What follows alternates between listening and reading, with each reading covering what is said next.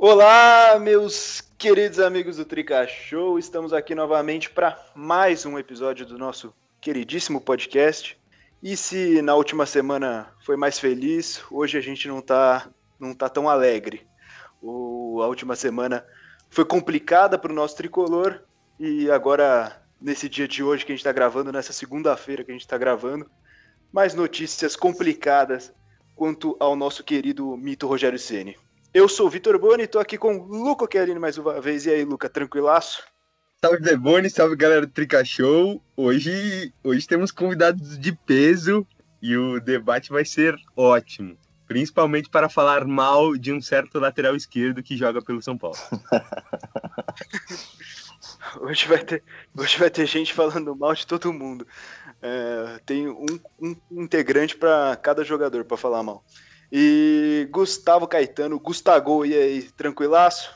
Fala, meus companheiros. Fala, galera que acompanha o Trica Show. Tudo tranquilo por aqui, né? Uma nova semana, a raiva já tá, já passou. Mas confesso que essa foi uma eliminação. A gente é São Paulino, já tá acostumado, né? Mas essa foi uma eliminação que me deixou puto, hein, lá. Falar que essa me deixou bravo, viu? É, daqui a pouco a gente vai falar mais sobre ela. E hoje, o Lucas já adiantou, a gente está com dois convidados aqui. O primeiro deles é Ailton Andrade, do Tricolor em Imagem. Se você não tem Premiere, se você não tem Comebol TV, eu tenho certeza que você já viu algum jogo pela live dele no Instagram que ele transmite lá, reage ao vivo aos lances. Então tenho certeza que você já assistiu algum jogo pelo Tricolor em Imagens. E aí, tranquilo? Tranquilo. Boa noite a todos. Obrigado, Luca, pelo convite. É um pouco de torcedor, um pouco louco, né? Como todo torcedor São Paulino fica. Mas vamos que vamos. É isso, é isso. E outro convidado é Rafael Capelato, que acompanha a gente aqui, São Paulino, como eu posso dizer, corneteiro.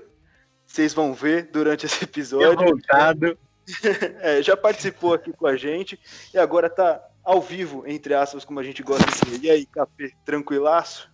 Salve, Vitor Boni, amigos do Trica Show, muito obrigado pelo convite.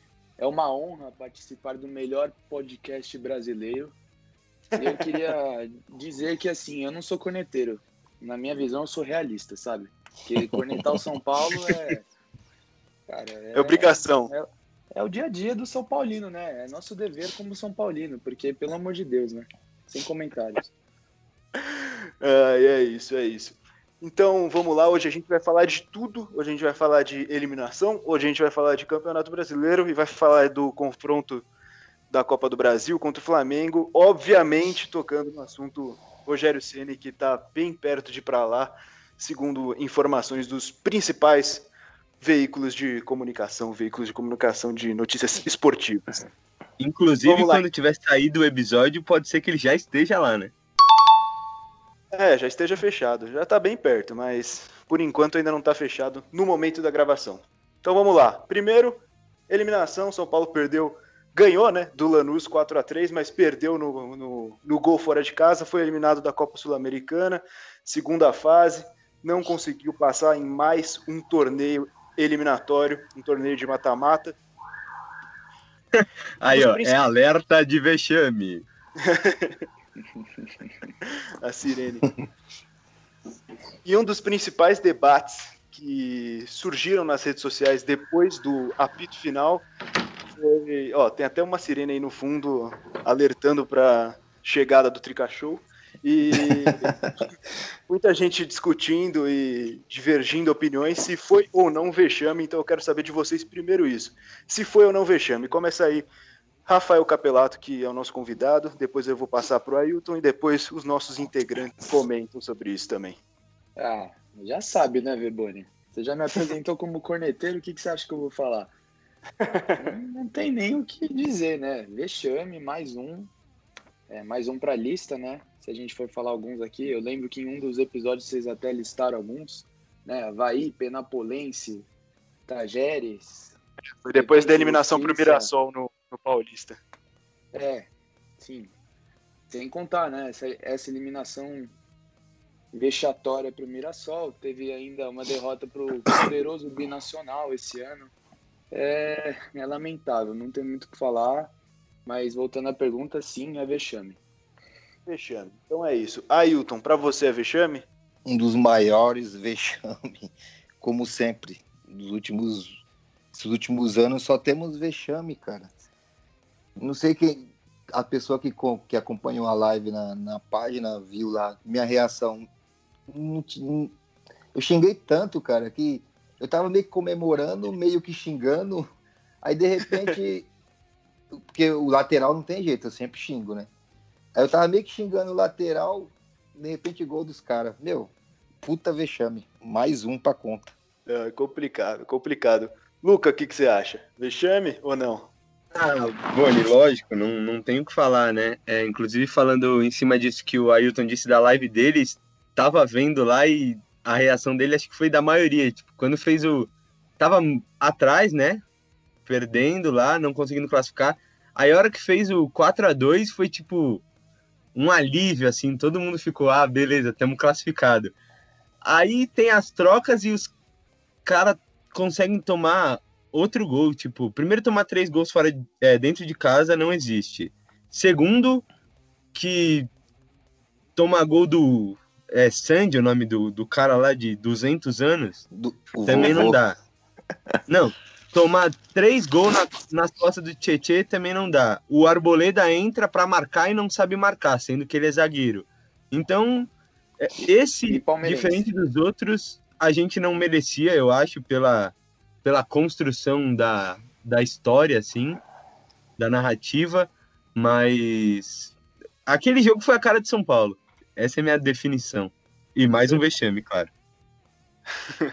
É isso, Gustavo. Última chance de alguém discordar que é vexame ou não. O que, que você acha?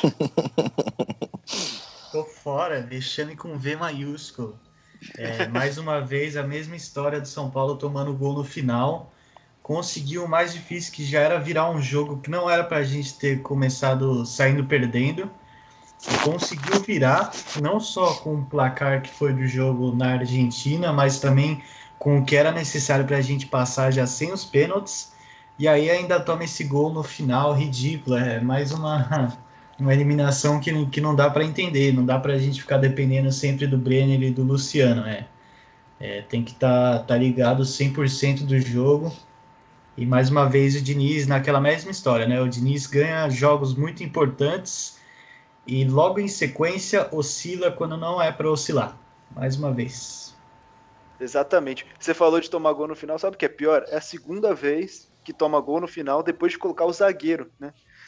Contra o Fortaleza colocou o Arboleda também no final, e agora colocou o Arboleda e o o Léo para compor a zaga depois que ele tirou os dois zagueiros e tomou o gol no final de novo. Esse aqui é o pior. Aos críticos do Diniz, parece que o problema é o Arboleda, né? Não o Diniz. não, não dá.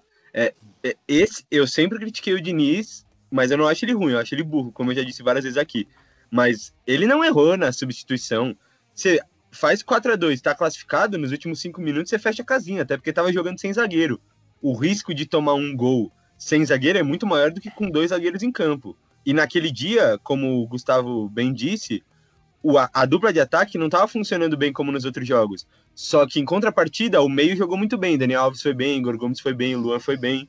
Só que aí põe os dois zagueiros e os caras não têm capacidade de tipo, fazer uma linha de impedimento com os laterais. Não, tipo, é o básico. É ridículo. A culpa não foi do Diniz, eu vou dizer isso pro resto da minha vida. Nesse jogo não foi culpa dele. Acho que o KP pode discordar de mim. É, então já É, inclusive. É, então, licença aqui, rapaziada, só um minutinho. É, eu concordo com o Luca. Não, o Diniz não é ruim. É, só que eu tenho que completar aí dizendo que ele é péssimo, não é que ele é ruim.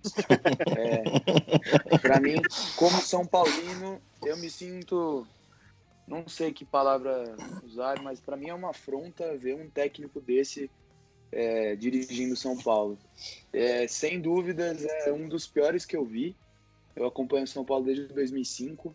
E olha aqui, ó, Ney Franco, é, Doriva, tiveram. um Pô, respeita Ney Franco, o cara ganhou título. Ah, Doriva não de dá, Deus, hein, né? mano. Doriva, é, então. Você vê. E eu acho o Diniz pior. Eu Para vocês verem como eu gosto do nosso comandante tricolor, né? É uma beleza. mas, mas, vamos admitir que tem gente lá em Porto Alegre que nesse momento está indo para uma situação pior agora.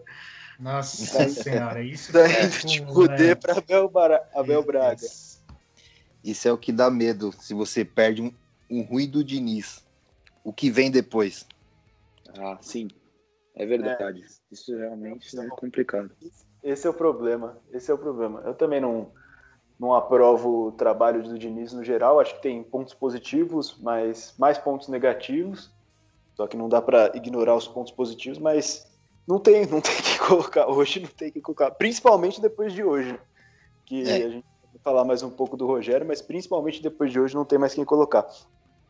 E vocês tocaram bastante aí na, na no dia ruim que foi do, do Luciano e do Brenner, e eles, os dois perderam gols, não tiveram um dia bom, não, não atuaram como estavam atuando nas últimas partidas, como voltaram a atuar depois contra o Goiás. Que é normal, né, também. É, é normal oscilar, o atacante nem sempre vai ter um dia bom. Só que o, o setor ofensivo funcionou, meteu quatro gols. O problema é o sistema defensivo, que vem tomando gol a rodo. Apesar de ser a segunda melhor defesa do Brasileirão. Em jogo mata-mata, toma gol que é uma beleza, né? Fala aí, Gustavo. É, bem como você falou, a, a defesa no, no, Brasileirão tem sido muito sólida, né? Mas no, nos mata-matas é onde, onde a situação tem pesado para nós. E aí aí você tenta analisar. O Diniz testou três duplas de zaga já é, desde o começo do ano. Era Arboleda e Bruno Alves, virou depois o Diego e o Léo, até que chegou na Diego e Bruno Alves, que é a minha, a minha preferida, né? Mas parece que é mais uma, uma falta uma falta de atenção mesmo, uma falta de dos jogadores entrarem mais mais chacoalhados assim na partida, porque é, vai muito de você ter a impressão de que eles têm o mesmo pensamento que o nosso. Você fez o 4 a 2 pô, acabou o jogo, ganhamos, estamos classificados, e aí parece que falta atenção e concentração para eles, eles entenderem que o jogo só acaba quando termina é, e aí a gente, a gente acaba tomando mais esse gol bobo. É, então é difícil você, você pensar em mudança, sendo que já, já foram mudanças no, no setor, é, sendo que, que já foram feitas tantas, tantas mudanças. E aí eu acho que o problema vai mais disso, então, mesmo do que eu falei. O problema é, é os jogadores entrarem mais, mais pilhados, assim, é, para um jogo tão decisivo, porque o, uh, o setor defensivo tem dado muito trabalho para a gente no mata-mata. É uma coisa que se não arrumar, não vai adiantar a gente a gente estar tá com um elenco cheio de estrelas, a gente ir bem preparado se, se acaba sofrendo com esse aspecto lá na frente e aí não, não consegue ganhar nenhum mata-mata. É, a Priscila Senhorães, do Esporte Interativo, até fez uma pergunta sobre isso na coletiva, né? Perguntou sobre essa questão de colocar o zagueiro no final e tomar o gol que foi mais querendo tocar no, na questão de colocar um jogador frio, né, que não tá, não tá, não sentiu ainda o ambiente do jogo, o calor do jogo, para segurar nesses minutos finais. E aí o, Diniz não gostou muito da pergunta, né, mas, mas eu acho que é uma questão válida se pensar de, nessa questão de porque a carta na manga dele é tirar o atacante, opa, desculpa, tirar o zagueiro colocar o atacante para buscar o resultado. Substituição que Aí... você ama. é, porque é a única substituição que ele tem. É Mas vem funcionando agora, diga-se de passagem. Funcionou, funcionou em três situações, vai, durante o ano, que foi contra o Santos, antes da, da paralisação, contra o Lanús funcionou porque fez gol, né? Mas aí depois tomou, e agora contra o Goiás, né? Que fez o gol no final também. Mas é a única carta na manga que ele tem. Eu é. já sou meio louco. Eu jogaria com três zagueiros. É, tem, Não, tem mas... muita gente que, que levantou essa possibilidade quando viu o Diego Costa jogando pela primeira vez e por conta das nossas laterais serem a tragédia Exato. sem fim. Exatamente. Jogaria sem lateral esquerdo, colocava o Léo meio que de ala e, e, o Igor Vinícius no, do, na direita, o Dani no meio, colocava o Tietchan e o Luan para segurar ali atrás do Dani, Luciano e Brenner na frente e os três zagueiros, Bruno, Diego e Arboleda. Jogaria assim. É uma forma de flexibilizar, né? Você defende com defende com praticamente 26 jogadores. Seis, é. E Exatamente. aí você ataca com, com o mesmo número também, porque o Léo provavelmente ia acabar subindo em algumas oportunidades, né? Então, mas até em relação a isso, independente de mudar a zaga ou não, que acho que esse é o momento da temporada que isso não vai acontecer, se for acontecer a partir da próxima temporada, mas eu acho que o Arboleda também não vai continuar no São Paulo, então é mais difícil de acontecer. Mas eu acho que o, o problema, como a gente viu aqui, não é nem a, a zaga em si a titular atualmente, que é o Bruno Alves e o Diego Costa.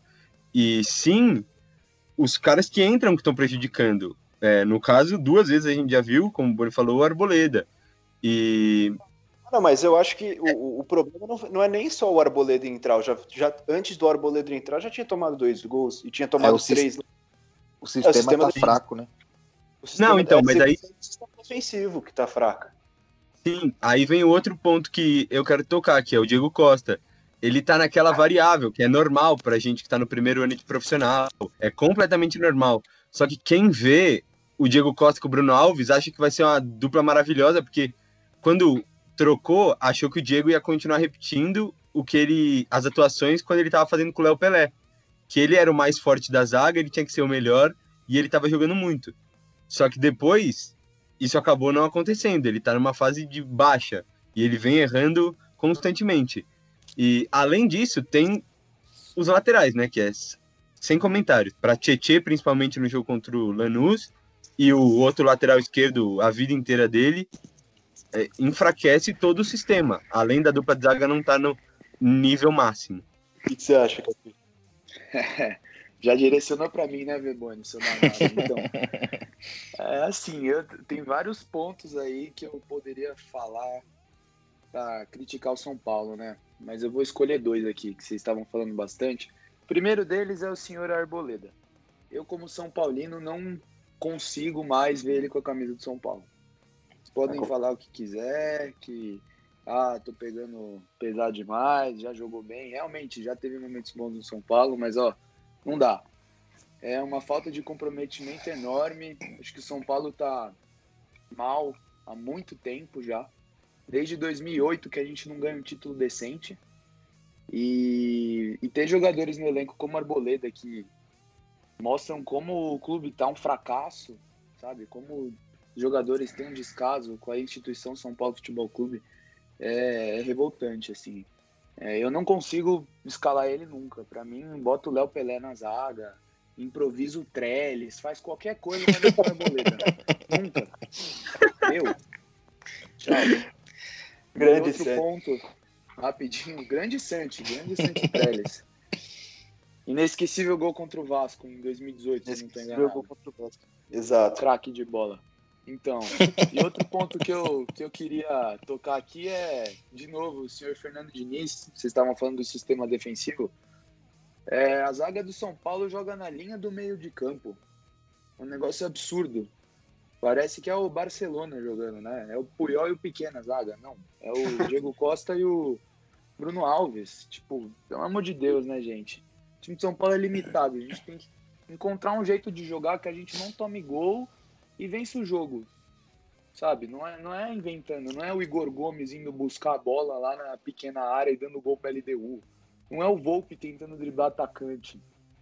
Sabe? Esse tipo de coisa não pode funcionar para um, um clube bom, que tem jogador bom lá na Europa, não no São Paulo.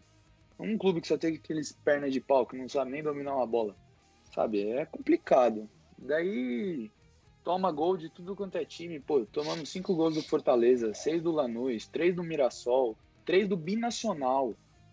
Cara, não dá. Sério, é, tipo, é revoltante. Isso que eu nem falei do showdó da torcida, Thiago Volpe, bracinho de jacaré.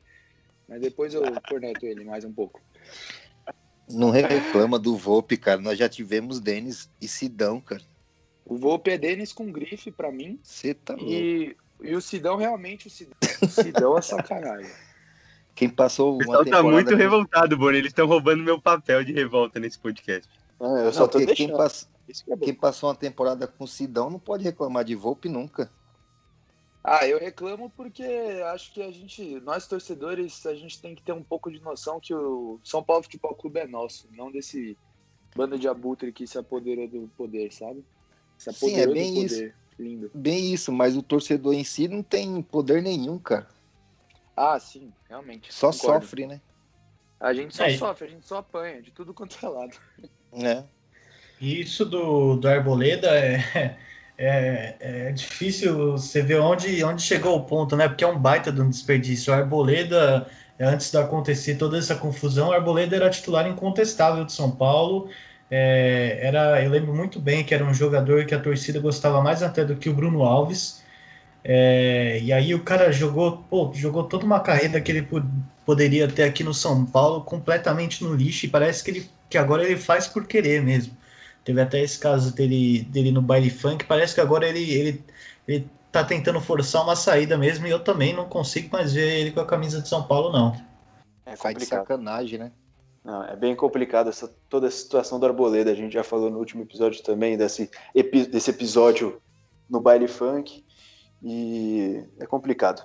Agora, vamos passar um pouco para o Campeonato Brasileiro, que a gente já falou bastante de tristeza na- nas, nas eliminações de mata-mata no geral, né? Essa última da Sul-Americana. Mas no Campeonato Brasileiro a situação é completamente outra. O Completamente campeão outra. voltou.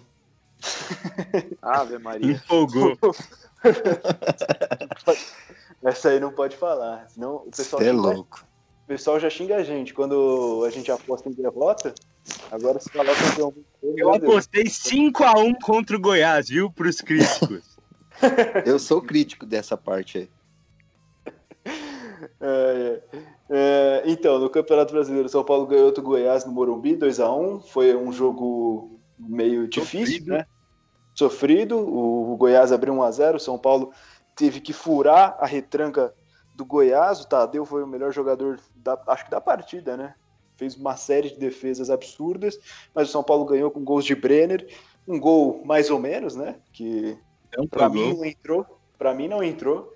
Não E- entrou. E o Concordo. gol do Igor Gomes. É, mas o. Tamo caboclizado, né? Essa é a questão. É. Tamo caboclizado. Então, aí o São Paulo tá com três jogos a menos. Tá com. Quantos pontos? 33, três pontos atrás do líder internacional que vai ter Abel, logo não vai ficar nem no G4. Meu Deus. É, São Paulo tá em, tá em quarto com 33, como o Luca falou, três pontos atrás do Inter. E com três jogos a menos. Ou seja, se o São Paulo ganhar, né, na teoria, esses jogos vão ser mais pra frente, mas na teoria, ganhando esses três jogos, ou dois pelo menos, não, ganhando um empatando o outro, e aí podendo perder o terceiro, já assume a liderança. Então, quero saber de vocês. A gente já fez, já teve esse debate no último episódio também, mas agora de novo quero saber dos nossos convidados. São Paulo briga pelo título brasileiro? O que, que você acha, Ailton? Eu acho que briga, cara. Porque o São Paulo não tá um excelente, mas quem tá melhor que o São Paulo? O pessoal tem elenco, mas o, o- os times não estão jogando aquele primor, entendeu? Então eu acho que nesses trancos e barrancos aí, terceirinho, aí de repente pega um segundo e no- nas últimas três rodadas dá para brigar com o primeiro ali, vamos dizer. Hoje não dá nem para apontar quem será esse primeiro o Flamengo do Rogério, quem sabe, o, Flam- o, o Atlético. Não, não tem um, um time que tá despontando igual os outros anos. Então, eu acho que briga sim, cara. E você, KP? Ah, cara, eu já vi esse filme, sabe? É, não briga, não briga. 2018 foi igual, ganhamos o primeiro turno. Eu, inclusive, empolguei. Foi o Campeão último ano que eu realmente. Campeão no primeiro turno. É, realmente empolguei, achei que o São Paulo ia ser campeão aquele ano. Nenê jogando muito, Diego Souza fazendo gol pra caramba. É, e achava aquele time melhor que esse. Melhor treinado, mais organizado. É, esse ano eu não consigo nem me empolgar mais. Eu olho pro São Paulo, eu vejo por ver, porque eu sou São Paulino e sofro com o time, né? Mas olha, não acho não. Acho que a hora que o Flamengo embalar, porque vai embalar, vai ficar na frente. O Galo é outro, o Palmeiras é outro. Se bobear, o Grêmio chega também. São Paulo briga ali por um terceiro colocado no máximo ali. E também nem sei se vale a pena ficar entre os quatro entre os cinco agora, né? Que acho que o quinto também vai direto para Libertadores. Eu acho. Os né? quatro, vão, o quinto e o sexto vão pra pré. Ah, sim. É, É que então, depende do campeão da Copa do Brasil, campeão da Libertadores, então. Na Sul-Americana. É, então, é, não, nem sei se vale a pena ficar ali em cima, porque vai, daí chega na Libertadores, faz papelão. Num ano técnico é o Jardine, no outro, grande Diniz, é uma beleza. Até aí, Fala até aí é piada. papelão é na Sula também. É, cara, eu já não sei nem mais o que falar, sabe? Eu só assisto Desiludido. desiludido total. Complicado. Ô, Luca, o que, que acontece? O que acontece com São Paulo que faz esses papelões no- nas partidas eliminatórias, nas partidas mata-mata, e no Campeonato Brasileiro tá com essa pontuação, com três jogos a menos e dez jogos sem perder, que é a maior sequência atual de invicta de um time no 2008. Campeonato Brasileiro. É, desde 2008 é a maior e no Campeonato Brasileiro atual é a maior de um time a- até agora. Quase o dobro do segundo lugar da- do número de partidas. O, o São Paulo tem 10, o segundo com a maior sequência agora tem 6. É, enquanto vocês estavam debatendo aí, eu tava pensando em vários motivos e até vou ligar com o nosso último assunto. É, e foi uma coisa que eu falei no último episódio, já que parece que são duas realidades diferentes, realidades paralelas, porque não faz o menor sentido. O São Paulo é a melhor defesa entre os 10 primeiros do Brasileirão, porque quem acha que a outra melhor defesa tá ali em cima não é. A melhor defesa é do Fortaleza. Tá em 11 primeiro, que é o time treinado até o momento pelo Rogério Ceni. E é um negócio que eu falei desde que veio esse rumor dele poder treinar o Flamengo. Ele fazia o time do Fortaleza jogar, tipo, ele fez milagre no time do Fortaleza, porque é bem ruim tecnicamente se for analisar as peças soltas. Só que ele conseguiu ter a melhor defesa do campeonato, até duas, três rodadas atrás ele estava em sétimo, que agora não teve o desempenho tão bom. E agora ele vai pro Flamengo, se ele for mesmo pro Flamengo, não entrando na discussão da Copa do Brasil, mas sim do Brasileirão, eu acho que eu acho que tem é meio que entrega as taças, sabe? É, eu não vejo porque o Internacional, como eu já falei, se for treinado pelo Abel Braga mesmo, esquece, vai ficar em quinto, sexto. O Atlético Mineiro briga lá em cima também, e para mim Atlético Mineiro, Flamengo e São Paulo. Palmeiras. Porque Fluminense, vamos combinar também, né? Daqui a pouco tá em décimo. Porque. Não, pelo amor de Deus, os caras têm Nenê, Fred, é, Paulo Henrique Ganso. Ganso. Só os Deus. pelo amor de Jesus. Não, se esse Chapa time ficar no Brasil. G4, eu paro de assistir futebol. O, Não fala Não, isso. Olha, o, que eu ia, o que eu ia falar depois de tudo isso é que ninguém tá fazendo força para ganhar ali. Por isso que o São Paulo tá muito bem. Porque tá muito bem. São 10 jogos, como você falou. Tá, vai ser líder, porque tudo bem que são três jogos fáceis e a gente tem costume de entregar pontos fáceis. Mas se ganhar um ali, já, já briga para ser o líder, teoricamente, e ganhar o primeiro turno simbolicamente. Então, vai brigar. Mas, como eu falei, eu, eu não vejo adversário pro Flamengo se for treinado pelo Rogério. Pra você, Gustavo. Cara, eu vejo muito essa temporada como a de 2018 também. É, o São Paulo pegando um baita do impulso da metade do primeiro turno até, até o final do primeiro turno, começo assim, e aí depois vem a queda que é, que é normal já do São Paulo, uma queda de ritmo. E cara, sendo bem sincero, pra mim, o Atlético tem tudo para ganhar esse campeonato, tudo. É, eu, eu acho que eu não consigo ver assim mais de dois aspectos que que impossibilitariam o Atlético de ganhar. Para mim é o time que tem mais chances. É, Tem tudo- sinceramente, eu acho que se o Galo não ganhar esse campeonato, vai ser vergonhoso. Ah, sim, e o, e o Atlético tem elenco, tem um dos melhores elencos do Brasil também. Também, o Sampaoli pede, eles contratam também. É, Virou exatamente. uma Um reforço a cada semana, um É. reforço de peso, agora chegou o Vargas. Tem o, tem o Sampaoli, que é um baita de um técnico. É, e tem descanso, né? O Atlético tá jogando uma temporada como se fosse habitual. O Atlético não. Até mais tranquilo, eu diria, porque em uma temporada habitual é. Você joga uma semana o Campeonato Brasileiro, você tem o descanso de uma semana, joga Brasileiro, aí no meio da semana você joga Libertadores, aí depois na outra tem mais descanso. E o Atlético tá tendo isso todas as semanas. O Atlético só joga de, de final de semana agora, praticamente, é, com, com a Libertadores e a Copa do Brasil aí.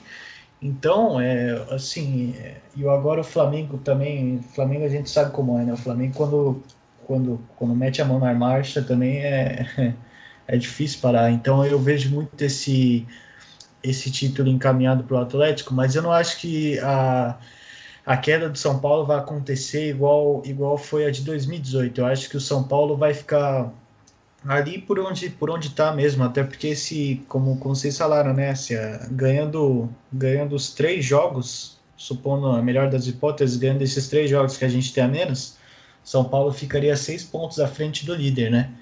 Então, então teria uma boa margenzinha, mas eu acho que, que vai ser uma queda uma queda natural dos últimos anos.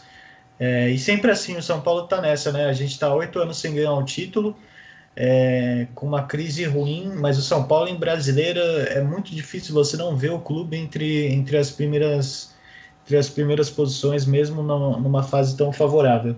Eu acho que acho cedo até para falar se briga por título, porque o São Paulo no começo do campeonato era um time que não brigaria. Já tinha muito definido os times que iam brigar e o São Paulo não era um desses. É, então eu, eu eu acho que a gente vai ter um maior conhecimento sobre isso no, daqui a umas cinco rodadas, um pouco mais ainda. Ô, Rony, também. Fala aí. Deixa eu só complementar com um negócio que podem vir me cobrar depois. A gente vai ter essa, essa discussão mais certa no episódio depois do jogo contra o Corinthians, que é daqui a um mês, dia 13 de dezembro. Já vai ter disputado os três jogos atrasados os primeiros cinco jogos do, do retorno são ridiculamente fáceis. É tipo Vasco em casa, Esporte em casa. O jogo mais difícil é, é o Bahia fora. E aí tem esse jogo com. Mas, mas provavelmente sem é, Rogério C. Sem Rogério. Então... Não sabemos, é. mas provavelmente. E aí tem esse jogo contra o Corinthians, que é daqui um mês. Mano, daqui um mês a gente pode estar, tipo, 10 pontos disparado, ou a gente pode estar São Paulo de sempre, que é aquela desgraça que a gente que o KP falou aí inúmeras vezes. Então, eu, eu gosto de pensar positivo. Foi por isso que eu apostei 5 a 1 contra o Goiás, porque para mim era um jogo que era para ser 5 a 1 E para mim esses jogos, esses jogos agora é pro São Paulo amassar todo mundo. Mas a gente sabe que São Paulo não é assim, né? Então, vamos esperar. A questão é justamente da oscilação do Diniz, né? Porque é, é o que eu tinha falado lá é, um pouco antes é, que, o, que o Diniz conseguiu os resultados em jogos importantes, e é justamente nesse momento que a gente está agora, onde o Diniz oscila. Então, isso é o que mais preocupa. Daqui a um mês é céu e inferno. Mas eu já falei aqui, eu acho que o São Paulo não tem elenco, não, não tem elenco para disputar o Campeonato Brasileiro. Tem um time titular com ressalvas, né? Em algumas posições. Muitas é. ressalvas, é. muitas é. ressalvas. Algumas ressalvas. Ressalva, eu... eu só acho ressalva na lateral esquerda. Só. É, mas é um, é um time que é meio, meio não, que é inconsistente, um time que se formou por, porque os jovens de Cutia vieram e mais uma vez salvaram, é, mais uma vez salvaram um time de uma desgraça ainda maior, chegaram com personalidade, alguns oscilando, o Diego Costa agora, o Sara começou mal, mas tá se acertando uhum. já, já melhor. O Brenner que surgiu do nada e começou a fazer gol todo jogo. Então, tem um time titular, mas não tem elenco para isso. Não tem. E o Diniz, eu já falei aqui outras vezes, o Diniz não poupa, não vai aguentar até o final da temporada. Você polêmico, você polêmico aqui. Eu acho que a gente tem mais chance de ganhar a Copa do Brasil do que o Brasileirão. Ó, du então, duas coisas. Vou falar que eu vou emendar na Copa do Brasil. Fala aí. A primeira é, se ganhar a Copa do Brasil, que é o nosso próximo assunto, tem que ter uma estátua do Diniz na frente do Morumbi. Ah, é... Para, a, se... Não, pelo amor de Deus, 90 anos, nunca conseguiu ganhar um negócio. Se ganhar com o Diniz, porra, tem que fazer uma, uma homenagem justa ao homem, pelo amor de Jesus. O Diniz, o Diniz não tem capacidade de ganhar um título importante, Luca. Você tá maluco. Calma, calma. Vamos lá, eu também acho que não, mas a gente vai discutir não isso. Fala isso, cara. Eu já vi treinador pior que ele ganhar título. A, ah. a segunda questão é, Boni, a gente já não tem mais a Sul-Americana, então a gente. O calendário já deu mais uma folga. Tudo bem, a gente vai ter que repor esses jogos tal, mas em algum momento vai ter uma folga que, se fosse longe, não estaria esperando. esperando.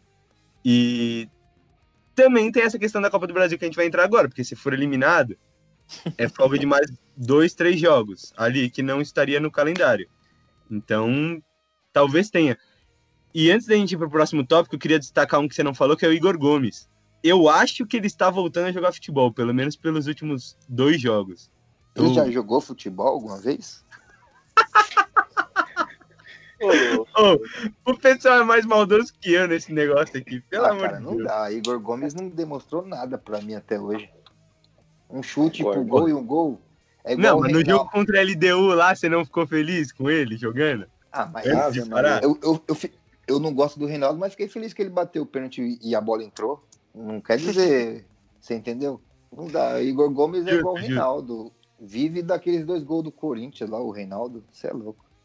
Ah, Não, mas já tá nos últimos jogos, já tá no É, evoluído. então, é isso que o Boni falou, tipo, Gol é mais simbólico pra representar.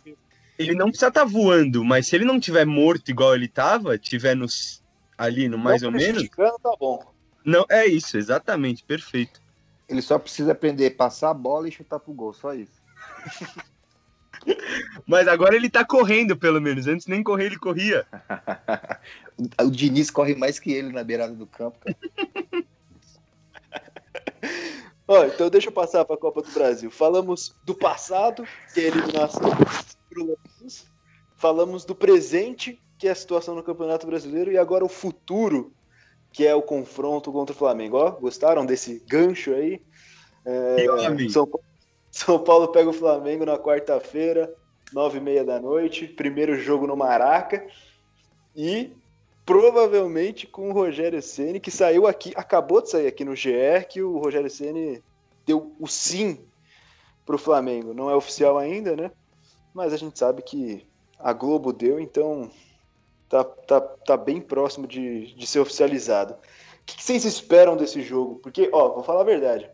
Eu tava mais otimista, não, não tava muito otimista, lógico, sempre com os pés no chão, sabendo do que o São Paulo é capaz, sabendo que ah, provavelmente a eliminação vem, mas eu estava mais otimista com o Domenech Torrente no comando do, do Flamengo do que com o Rogério Ceni agora. O que vocês esperam desse jogo?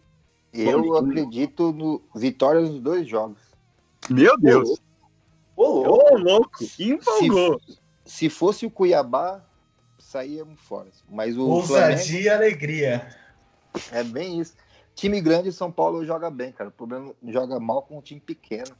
Eu tinha mais medo do Cuiabá do que do Flamengo.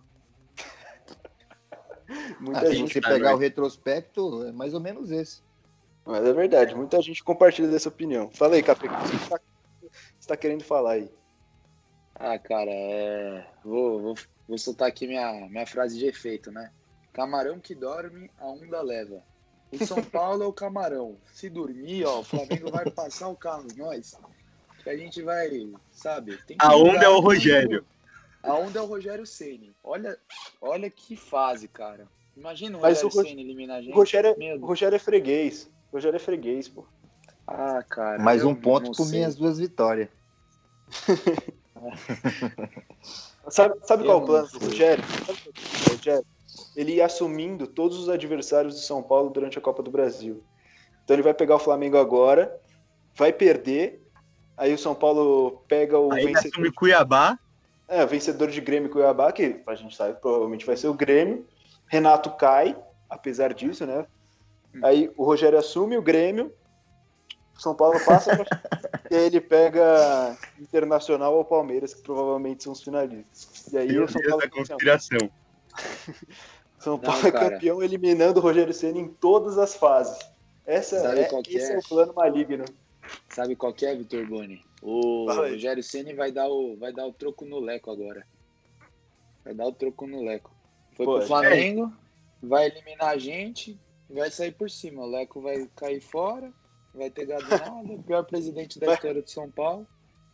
Mas tem gente que achou que ele ia fazer isso no Fortaleza. Não fez. Ele é É, freguês. então, É, realmente, realmente. Eu vou bastante nessa linha do, do KP, porque com Fortaleza quase foi eliminado.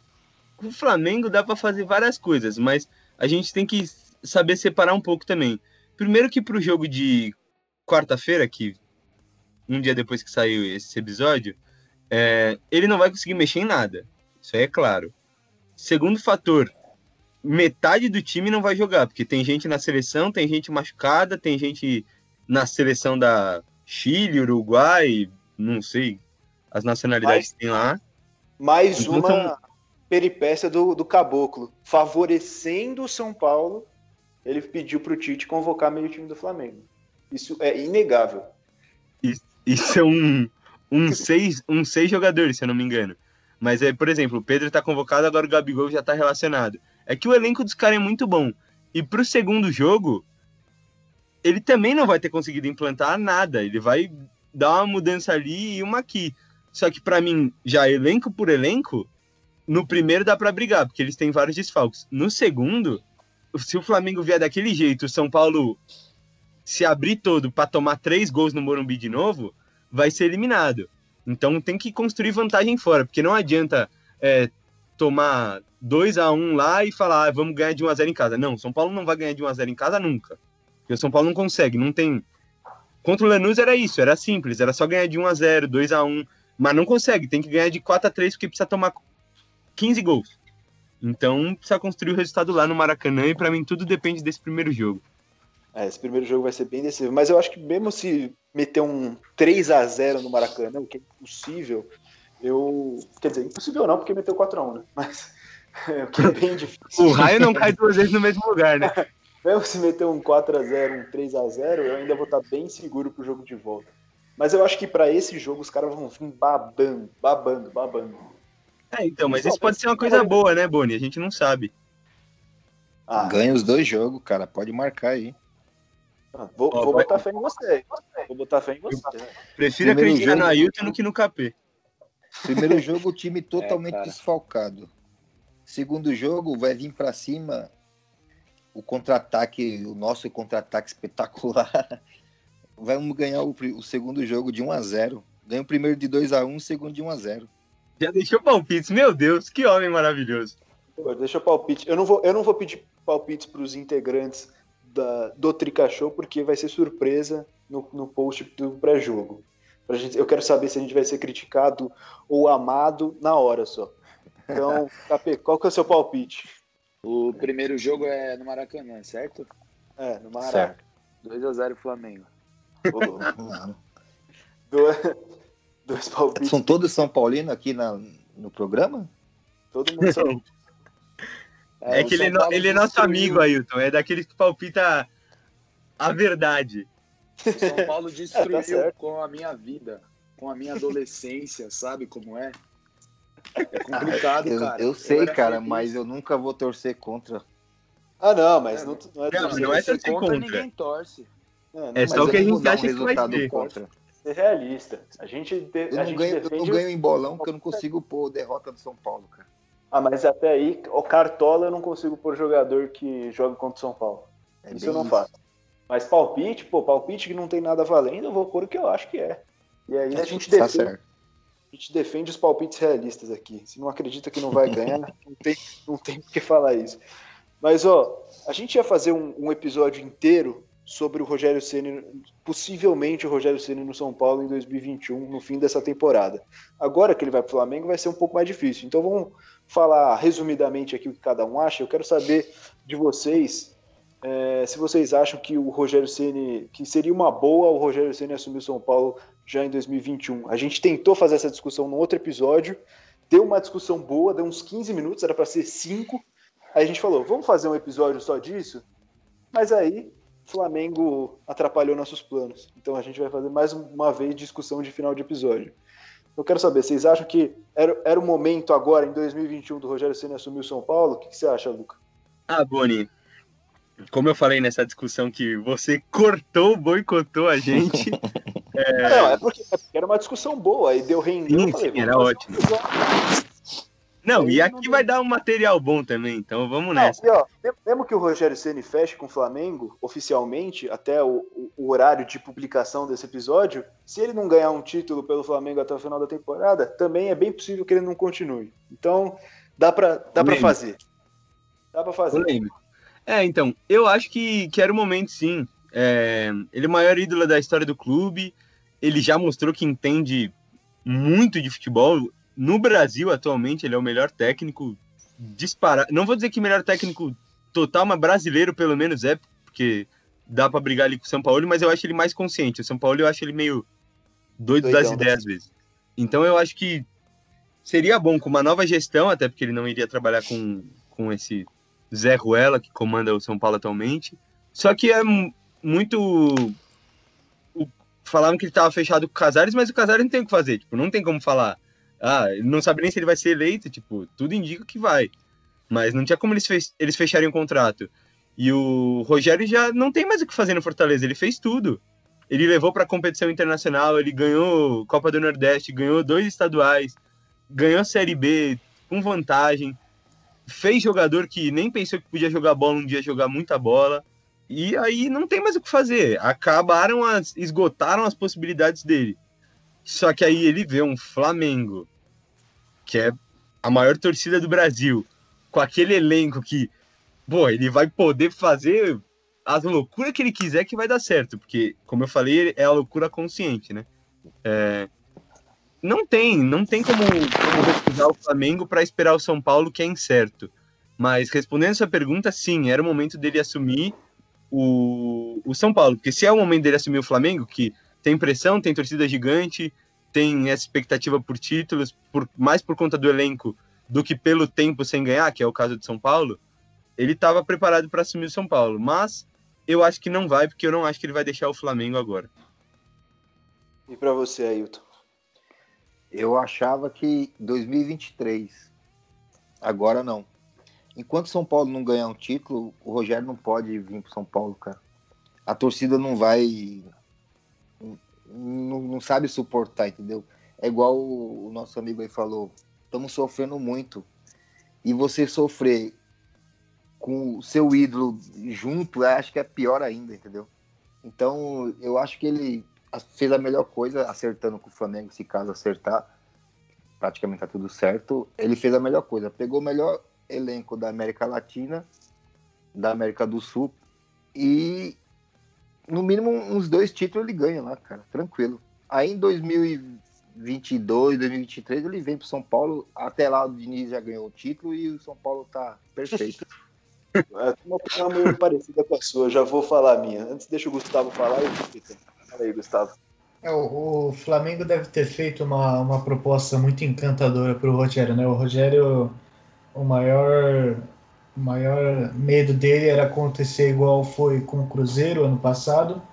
É, então, o Flamengo deve ter colocado alguma garantia ou alguma multa, multa muito cara para rescindir com ele, porque senão não faria sentido, né? Você apostar num treinador que é um, que é um o melhor brasileiro que a gente tem aqui hoje para você querer que o cara já já assim é para você demitir ele caso algo não, não aconteça como você queira nesse ano no, fi, no final de uma temporada eu acho eu acho difícil eu acho que mesmo se o Flamengo não ganhar algo acho que o Rogério continua no que vem e era era o momento para o Rogério vir para São Paulo era o momento porque como eu tinha falado daquela vez, é, eu acreditaria que se o Diniz ganhasse alguma coisa, ele merecia pelo menos mais uma chance. É, mas não acho que vai ser o que vai acontecer, acho muito difícil. Então, o Rogério poderia vir para o São Paulo com o time basicamente arrumado já.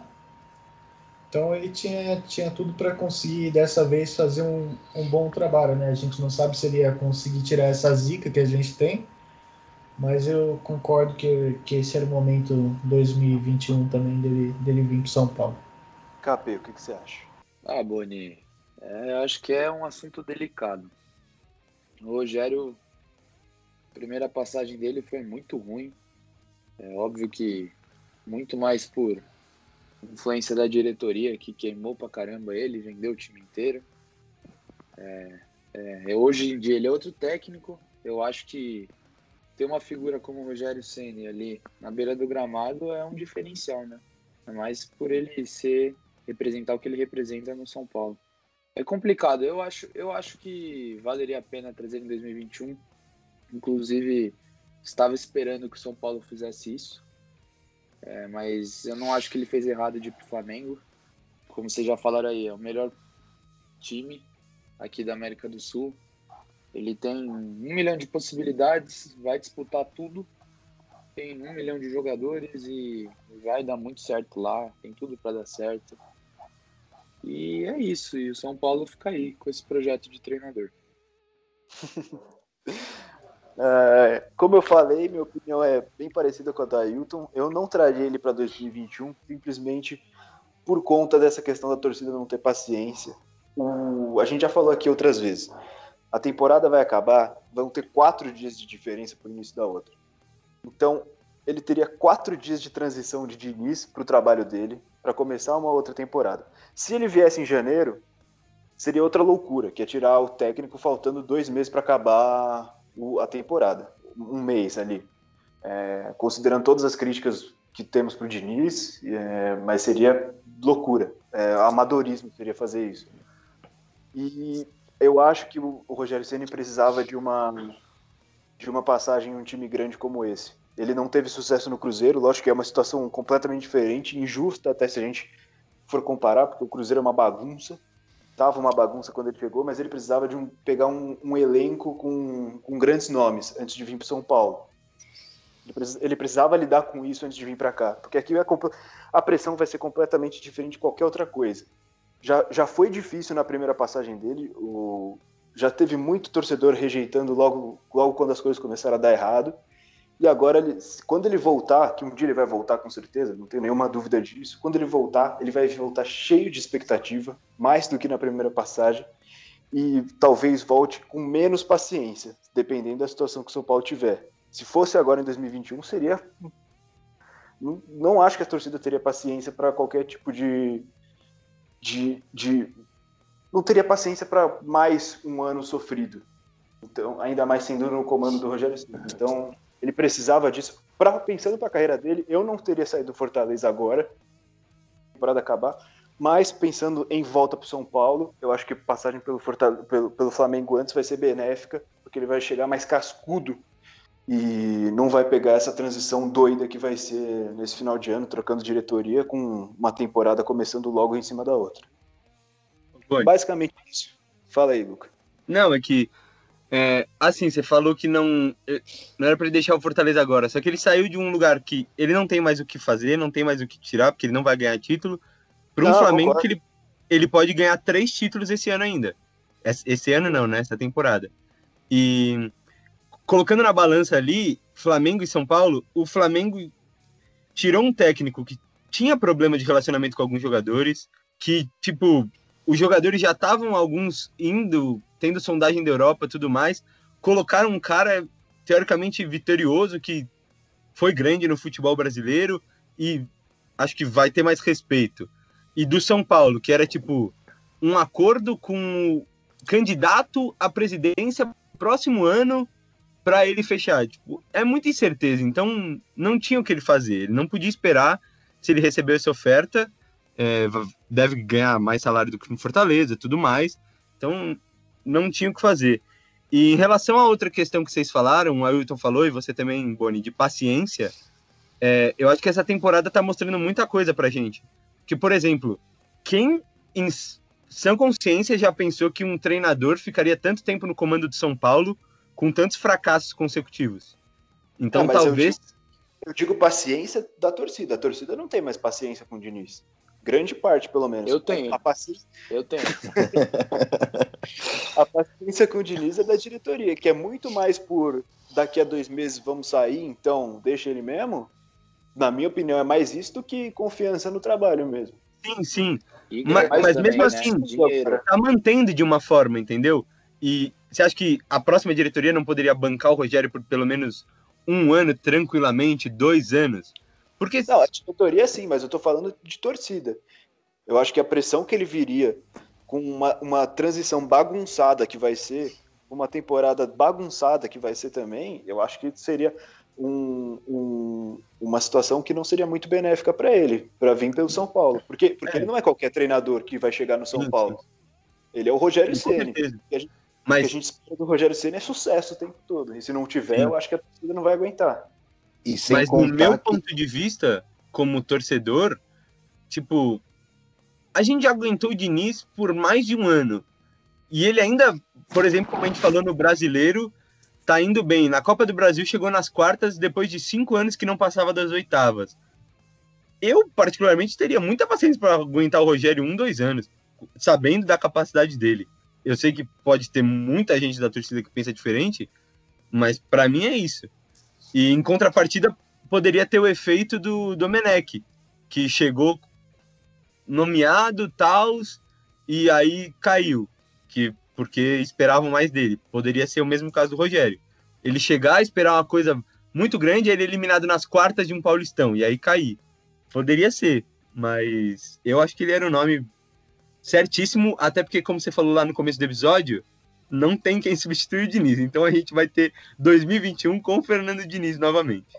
É, eu vou. Eu, antes de deixar o Ailton falar, desculpa, Ailton, só, só, só um, um, uma intervenção aqui. Eu tô falando, tipo, não é de perder o Paulista. Por exemplo, se o Rogério Ceni chega e nas 10 primeiras rodadas do brasileiro ele é, fica em, na 18 colocação, não é, um, não é que nenhum Doriva tá lá. Não é simplesmente demitir um Doriva. É o Rogério Ceni que tá lá. Então acho que seria uma situação completamente diferente. O Rogério não tem o mesmo peso que qualquer outro técnico. É um peso muito maior que ele carrega de voltar. Fala aí, Ailton. Então, e sem contar que ninguém sabe como que se, o novo presidente vai pegar o clube, né, cara? Sim. A gente sabe das besteiras do Leco, mas não sabe profundamente o que, que o Leco aprontou lá dentro, né? Então, aí você traz o Rogério Ceni no, nesse mais um problema, entendeu? Por isso que eu tô falando, melhor esperar mais um ou dois anos, que aí a diretoria estabiliza o, o clube, aí ele pode vir bem estabilizado, entendeu? Um da, da opinião é. que, eu, que eu falo é por causa disso. Exato. Além da torcida, né? Exato. Quando eu digo essa transição bagunçada, eu digo que o São Paulo esse ano já teve uma contratação só, que foi o Luciano. Só uma. E a gente não sabe se ano que vem vai ter que vender, por exemplo, o Brenner, vai ter que vender o Gabriel Sara, vai ter que vender Exato. o Diego, não sabe se vai ter que vender o Igor Gomes, a gente não sabe como vai ser essa montagem de elenco, que vai ser uma vai ser realmente uma transição de uma diretoria péssima para uma que a gente não sabe como vai lidar com o clube. Então, eu acho que colocar o Rogério Ceni nesse furacão seria muito mais desfavorável do que do que favorável. É bem o que eu penso também. Para a relação dele com Vou fazer uma pergunta para vocês dois. Pensando que o Ailton até falou que ele ganha dois títulos no Flamengo fácil, pensando que ele consiga ganhar um título essa temporada, outro na temporada que vem, e se mantenha lá, o Flamengo com esse dinheiro todo, tal, investindo, ele vai ser um cara que vai ser, tipo, ficar dois, três anos no clube. E aí você acha que, tipo, ele vai querer voltar para São Paulo só por vontade de voltar e nessa o São Paulo pode ficar mais três anos sem ganhar título. Espero que não. Espero que a gente ganhe com um glorioso Diniz. Mas vocês acham que não pode passar um pouco o tempo dele? Até porque, conhecendo ele, ele tem vontade de treinar na Europa, creio eu. Mas eu, por isso que eu falei 2023, cara. Ele, ele no bem no Flamengo vai ficar uns dois anos lá, tranquilo. Aí, e, e com isso, o, o São Paulo Futebol Clube está estabilizado em, com, com dívidas, essas coisas todas aí. E ele vai vir no momento bom do time, do, do, do, do clube, vamos dizer assim. Por isso que eu gosto, gostaria que ele viesse em 2023. É, na minha opinião, assim, é questão de opinião, nada de informação, nada. Para mim, conhecendo o que eu sei assim da história do Rogério Ceni, para mim hoje ele tá mordido para voltar para São Paulo. Ele tá mordido para voltar para São Paulo para dar certo. Tá, eu acho que ele tá babando para que isso aconteça. Então, eu acho que no momento em que ele tiver numa situação que ele pode vir e que ele vê que a situação do clube está mais organizada, eu acho que não vai pensar duas vezes. É, o, o meu medo é, é, essa demora, sabe? Que talvez demore 2023. Para mim, tipo, ele fez duas, três temporadas produtivas no Flamengo, consistentes. Ele pode almejar uma coisa muito maior que São Paulo. É, tudo bem, eu sei que São Paulo é gigante, mas é futebol brasileiro. E sabendo que ele tem auxiliar francês, que ele gosta de fazer curso na Europa, eu acho que ele vai querer treinar na Europa. E a gente sabe também que é, técnico brasileiro é muito mais difícil de ir para lá, né? É, do que, tipo, por exemplo, o, do. Até esqueci o nome dele, do Kudê, que foi. Que foi agora pro. Celta de time, time que tá lá embaixo no Campeonato Espanhol, porque é Europa, entendeu? Então imagine se o Rogério fica conhecido, ele tem as referências dele já como jogador que são excelentes e passe o momento dele no São Paulo. Esse é meu medo, que São Paulo não se reconstrua e não tem a possibilidade de ter isso que você falou, Boni, dele vir babando para dar certo e conquistar títulos pelo São Paulo como treinador. Esse é meu medo, mas só o futuro é. que vai nos dizer. Não, eu entendo esse medo, mas eu acho que antes de, dele dar esse próximo passo, esse passo maior, ele quer dar esse check no São Paulo. E agora vamos dar a clássica passada pelo futebol feminino com a nossa setorista Bianca Góes, que traz as novidades dessa semana da equipe feminina do Tricolor que sofreu duas duras derrotas. Vamos lá. Semana atípica no futebol feminino tricolor. Duas derrotas, ambas muito amargas e dolorosas. Na quarta-feira recebemos o Palmeiras em Cotia. Ambos os times estavam bastante modificados devido às semifinais do Brasileiro. Ainda assim, o Palmeiras conseguiu ser bem mais efetivo que o São Paulo. Em todas as oportunidades, o Alviverde conseguiu levar perigo à nossa meta, sendo que em três delas conseguiu balançar as redes. Já o tricolor até que teve algum volume de jogo, mas pouco perigo levou ao gol do Palmeiras. A segunda derrota da semana foi ainda mais dolorosa. No domingo enfrentamos o Havaí Kinderman na Arena Barueri e perdemos por 3 a 1. Nesse jogo, a equipe estava irreconhecível. Fizemos uma das nossas piores partidas no ano, falhando em dois dos três gols que tomamos. A próxima partida da equipe é na quarta-feira, 11 horas, em Araraquara, contra a Ferroviária pelo Campeonato Paulista. Já no sábado, viajamos novamente, dessa vez para Caçador, Santa Catarina, onde enfrentaremos, pela segunda partida das semifinais do Brasileiro, a equipe do Havaí Kinderman, tendo que vencer por pelo menos 2 a 0 para levar a decisão para os pênaltis. Bom, vamos, vamos encerrar porque já está ficando muito longo aqui e vai ser chato para eu editar, né? Quanto mais longo, pior pra mim. Equipe Trica Show preguiça. Não, mas é sério, já foi uma boa discussão, acho que rendeu bastante. Gostei, gostei bastante de todos os pontos que a gente trouxe aqui e que principalmente que trouxe pontos muito, muito diferentes um do outro, né? Isso que às vezes eu acho que falta nas nossas discussões, mas eu gostei bastante dessa discussão. Então, muito obrigado, Luco Chiellini. Tamo junto. Tamo junto, Veboni. Tamo junto, Gustavo, craque, tá aí calado há um tempo. KP, Ailton, muito obrigado pela participação. Queria mandar um beijo para a Dai também, que está aqui nos bastidores nos ouvindo. E queria, queria falar que apesar de ter pontos diferentes, é, olhares distintos, a única coisa em comum entre todos nós nessa gravação é que todos nós odiamos o lateral esquerdo. Glória, Glória a, Deus. a Deus. E muito obrigado por isso, rapaziada. E tamo junto, até a próxima. E que a gente volte feliz, né, Boni? É sempre a nossa esperança aqui no Tricachou. Com certeza. Valeu, Gustavo. Tamo junto. Valeu, tava quietinho aqui porque eu tava refletindo. Tamo junto, rapaziada. E aí, cara, deixar deixa aqui que para mim o São Paulo é favorito, tá? Pelo, pelo que o Luca falou já e outros aspectos. É, São Paulo é favorito nesse confronto, mas a gente sabe que o maior inimigo do São Paulo é o São Paulo, né? Esse é o grande problema. Não adianta você ser favorito contra o desafiante se o maior inimigo é você mesmo. E é isso, tamo junto. É isso. Valeu, Capê, por aceitar o convite. Tamo junto, meu parceiro. Ô, Vitor Boni, muito obrigado. Estreia fenomenal de KP no Tricachou. Vocês querem me acompanhar mais, só ver lá no Instagram da página, eu tô sempre cornetando.